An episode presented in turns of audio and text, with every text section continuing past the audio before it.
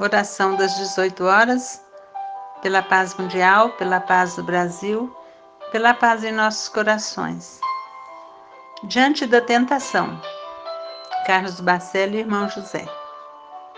Mestre, diante da tentação, não nos deixes fraquejar e ceder aos nossos próprios instintos infelizes.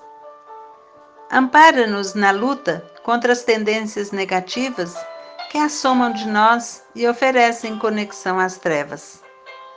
Quanta obscuridade e quanta doença trazemos no espírito. Que a réstia de luz que já acendemos em nosso íntimo não se apague ao sopro das adversidades morais com que nos defrontamos no cotidiano.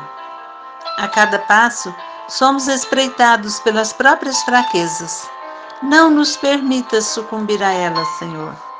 Fortalece-nos a vontade de resistir e mantém-nos vigilantes, ignorando os convites ao prazer e aos apelos à ilusão. Mestre, que não nos desviemos da estrada reta.